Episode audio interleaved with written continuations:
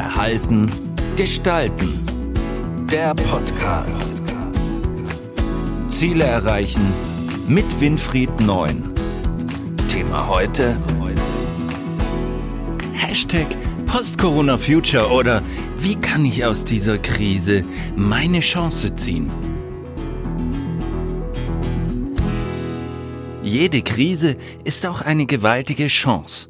Krisen verändern und machen das scheinbar Unmögliche möglich.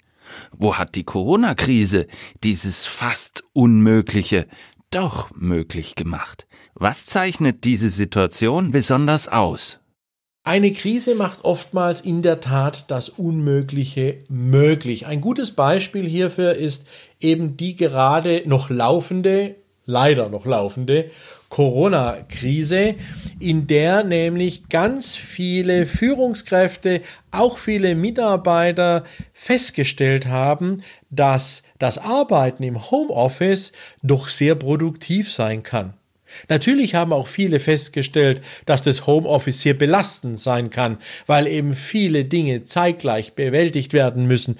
Neben der Kinderbetreuung und dem äh, äh, Erstellen von Dokumenten, Telefonieren etc. ist das doch für viele auch eine exorbitant hohe Belastung gewesen. Destotrotz haben viele Unternehmen plötzlich erkannt, dass sie im Bereich der digitalen Ausstattung ihrer Mitarbeiter doch einiges machen könnten und dort doch auch einiges realisieren könnten. Und das ist etwas, was ein zentraler Aspekt ist, was eben Krisen hervorrufen, nämlich den Zwang zur Veränderung. In der Psychologie sagen wir den notwendigen Leidensdruck. Dieser notwendige Leidensdruck ist eine Situation, der vielen Krisen zugeschrieben wird, aber insbesondere jetzt der Corona-Krise. Denn in der Corona-Krise haben wir nicht nur einen kleinen Bereich, wie zum Beispiel 2008, 2009 das Bankenwesen, was betroffen ist, was ja in Wirklichkeit schon ausreichend genug war damals. Nein, bei Corona kommt's und ist es noch viel schlimmer. Das zieht sich quer durch die gesamte Weltwirtschaft. Das heißt, wir haben eine Weltwirtschaftskrise, die uns garantiert noch zwei Jahre beschäftigen wird.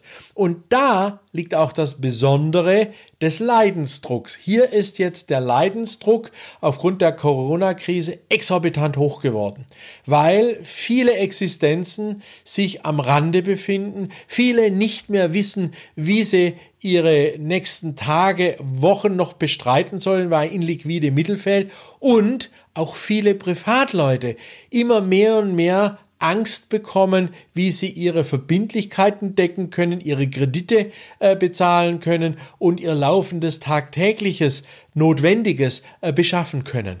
Das heißt, hier zieht sich jetzt eine dunkle Masse durch die Gesellschaft, die nicht nur lähmend wirkt, sondern eben auch leidend wirkt. Und dieses Leiden, dieser Leidensdruck ist vordergründig belastend. Aber bei genauerer Betrachtung mobilisiert dieser Leidensdruck extrem starke Kräfte in unserer Psyche. Was macht diese Situation mit unserer Psyche und unserem Verhalten? Denke, diese Situation des Leidensdrucks sorgt bei unserer Psyche für die verstärkte Sensibilisierung auf negative Affekte. Das heißt ganz einfach ausgedruckt, wenn es mir schlecht geht und es geht mir immer schlechter und es geht mir dauerhaft schlecht, dann glaube ich zuerst einmal noch gar nicht daran, dass es wieder besser werden kann, sondern ich sehe nur das Schlechte. Ich ziehe förmlich diese negativen Gedanken an mich heran. Viele neigen dann dazu, dass sie ins Grübeln geraten, was nicht unbedingt notwendig ist. Da gibt es viele Untersuchungen von Psychotherapeuten, die gezeigt haben, man kann dieses Grübeln verlassen, indem man sich aktiv davon loslöst und sich versucht, ganz bewusst positive Gedanken in den Kopf zu bringen. Aber diese Situation des Leidens führt bei anderen zu Motivation, zu Energie. Also eine Seite von Menschen reagiert damit mit Grübeln und Depression, also ganz starke Gefühle wie ich kann und will nicht mehr. Andere wiederum entwickeln daraus exorbitant viel Energie, um dann ganz, ganz aktiv neue Wege zu suchen und neue Wege zu bestreiten. Und das ist das, was in dieser Situation die Corona-Krise sehr stark mit unserer Psyche macht. Sie bringt die Psyche zum Leiden, weil Corona, also Covid-19 als Virus unberechenbar ist. Wir haben noch kein Heilmittel, geschweige denn einen Impfstoff. Wir wissen nicht genau, wie sich dieser, dieser Virus verbreitet. Sind es nun Aerosole oder sind es nun letztendlich Tröpfchen, die durch Niesen entstehen oder Husten entstehen? Wie wird der übertragen? Sind die Leute, die den Virus äh, überstanden haben, auch wirklich Resistenz gegen den Virus? Viele, viele, viele offene Fragen und die machen uns kirre, die machen uns wahnsinnig, weil wir nicht nicht wissen, was da auf uns zukommt. Und das ist quasi ein Dauertest, eine Dauerbelastung, ein Dauerstresstest für unsere Psyche. Unsere Psyche läuft da durch einen Marathon, der extrem energetisch ist und der auch viel an positiver Resilienz auffrisst. Viel an den Dingen, die wir über Selbstbestimmtheit, Selbstwirksamkeit aufgebaut haben, werden jetzt über diese Situation quasi verbraucht, aufgebraucht. Deswegen ist es ganz, ganz wichtig, dass wir lernen, diesen Marathon als positive Herausforderung zu sehen. Denn nur dann kann ich die Chancen erkennen. Warum lassen sich Chancen in Krisen immer so schwer erkennen? Ja, die Chancen erkennen. Genau das ist es, die diese Krise nämlich bereitstellt. Nämlich eine Chance, die immer wieder kommt und die immer wieder da ist, aber in Krisen leider immer in einem verdeckten Mäntelchen daherkommt. Also nie so vordergründig. Man muss schon hinter die Kulissen schauen und dann erkennen, dass jetzt zum Beispiel ich als Unternehmen damit ganz neue Geschäftsfelder entwickeln muss, dass ich blaue Ozeane für mich erobern muss, weil ich gesehen habe, die bestehenden Märkte in USA, China oder sonst irgendwo sind nicht mehr so gut erreichbar, weil es Blockaden gibt. Ich muss meine Lieferketten ändern, ich muss andere Lieferanten suchen, ich habe das Problem, dass ich keine Teile bekomme, ich muss mein Lieferantenmanagement und Bestellmanagement ändern. All das sind Dinge, wo Unternehmen jetzt verstehen, lernen und damit auch Chancen entdecken können. Das gleiche gilt für jeden privaten Haushalt ebenso. Man erkennt jetzt, dass man doch nicht unbedingt immer zwei, drei Fernseher benötigt oder jeden Abend essen gehen muss.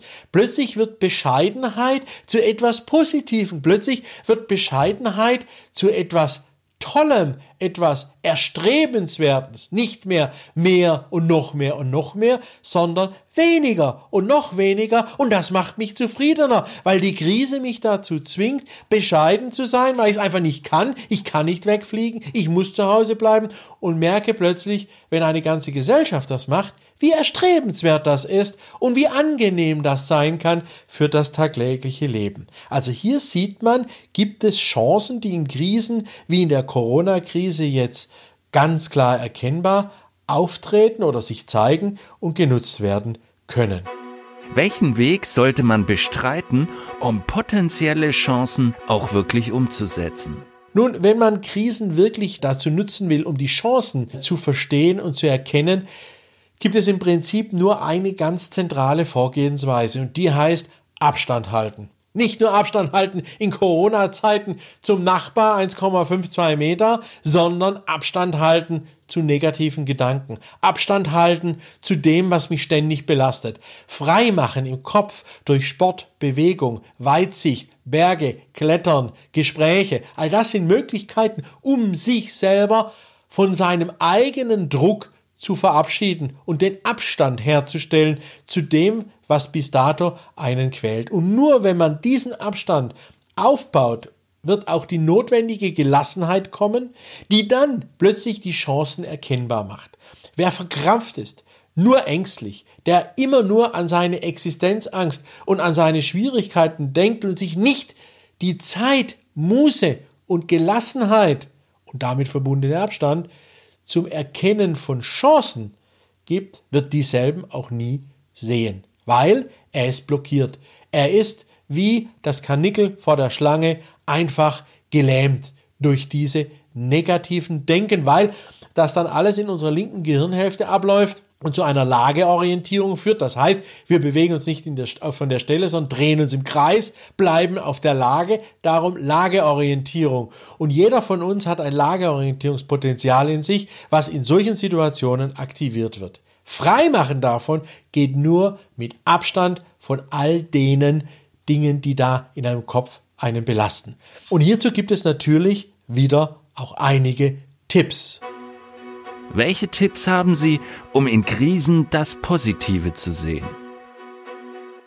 Nun, hierfür habe ich drei Tipps, um diesen Abstand zu gewinnen und die Chancen zu erkennen. Tipp Nummer eins ist ein Ressourcentagebuch schreiben. Ressourcentagebuch schreiben heißt, ich schreibe all die positiven Dinge, all die Dinge in ein Tagebuch, also niederschreiben, die mir tagtäglich auftreten, die mir tagtäglich auffallen und die ich es für wert halte, niedergeschrieben zu werden. Es gibt hierfür Checklisten, es gibt hierfür auch quasi Anweisungen, wie man so ein Ressourcentagebuch schreiben soll. Gerne könnt ihr euch das anfordern unter www.kom-9.de oder über meine Seite www.verhaltengestalten.de. Einfach kurzes Infoformular ausfüllen und ich schicke euch diese Leitfaden, wie man so ein Ressourcentagebuch führt, kostenfrei zu. Zweiter Tipp, ganz wichtig, neben dem, dass ich diesen Abstand habe, muss ich auch Chancen zulassen. Das heißt, diese, ja, aber das geht nicht, ja, das darf aber doch nicht sein, muss ich aus meinem Gehirn verbannen. Es ist alles möglich, solange man es selber will. Es ist alles erreichbar, solange man es selber will. Es kann alles gestaltet werden, solange man es selber will. Aber genau dieses selber wollen, das muss ich zulassen. Und nur wenn ich es zulasse, habe ich die Möglichkeit, auch die Chancen zu erkennen und zu ergreifen. Und zum Ergreifen, da gehört Tipp Nummer drei dazu. Try and Error. Einfach ausprobieren. Nicht zu lange drüber nachdenken, was passieren könnte, wenn es schief geht. Nicht ständig in Behinderungen denken, sondern in Lösungen. Nicht ständig zweifeln an dem, was man kann oder nicht kann, sondern einfach ausprobieren. Das ist das, was die Startups alle machen. Sie machen Prototyping. Sie machen 30, 40 Prozent äh, ihrer Ideen real und dann probieren sie sie einfach aus. Und dann werden diese Ideen weiterentwickelt. Also Prototyping geht auch für jeden privat, indem man es einfach ausprobiert und versucht umzusetzen und zu sehen, was dann daraus entsteht. Also, bitte versucht einfach Dinge zu machen, statt darüber zu diskutieren und zu sprechen an alle Machertypen und alle, die gerne Machertypen werden. Ein guter Erfolg, viel Energie und viel Spaß dabei, weil ihr werdet sehen, es macht Spaß und es bringt ein persönlich und beruflich und privat in jeder Richtung nach vorne. Nutzt die Chancen aus der Krise. Viel Spaß dabei und Näheres wie immer unter www.neunzeit.de oder www.verhaltengestalten.de. Ich freue mich auf das nächste Mal und auf Wiederhören. Das war Verhalten gestalten, der Podcast für Innovation, Führung, Resilienz und Digitalisierung. Weitere Informationen zu diesen Themen und zu Winfried Neun finden Sie im neuen Zeitmagazin und auf der Website verhaltengestalten.de.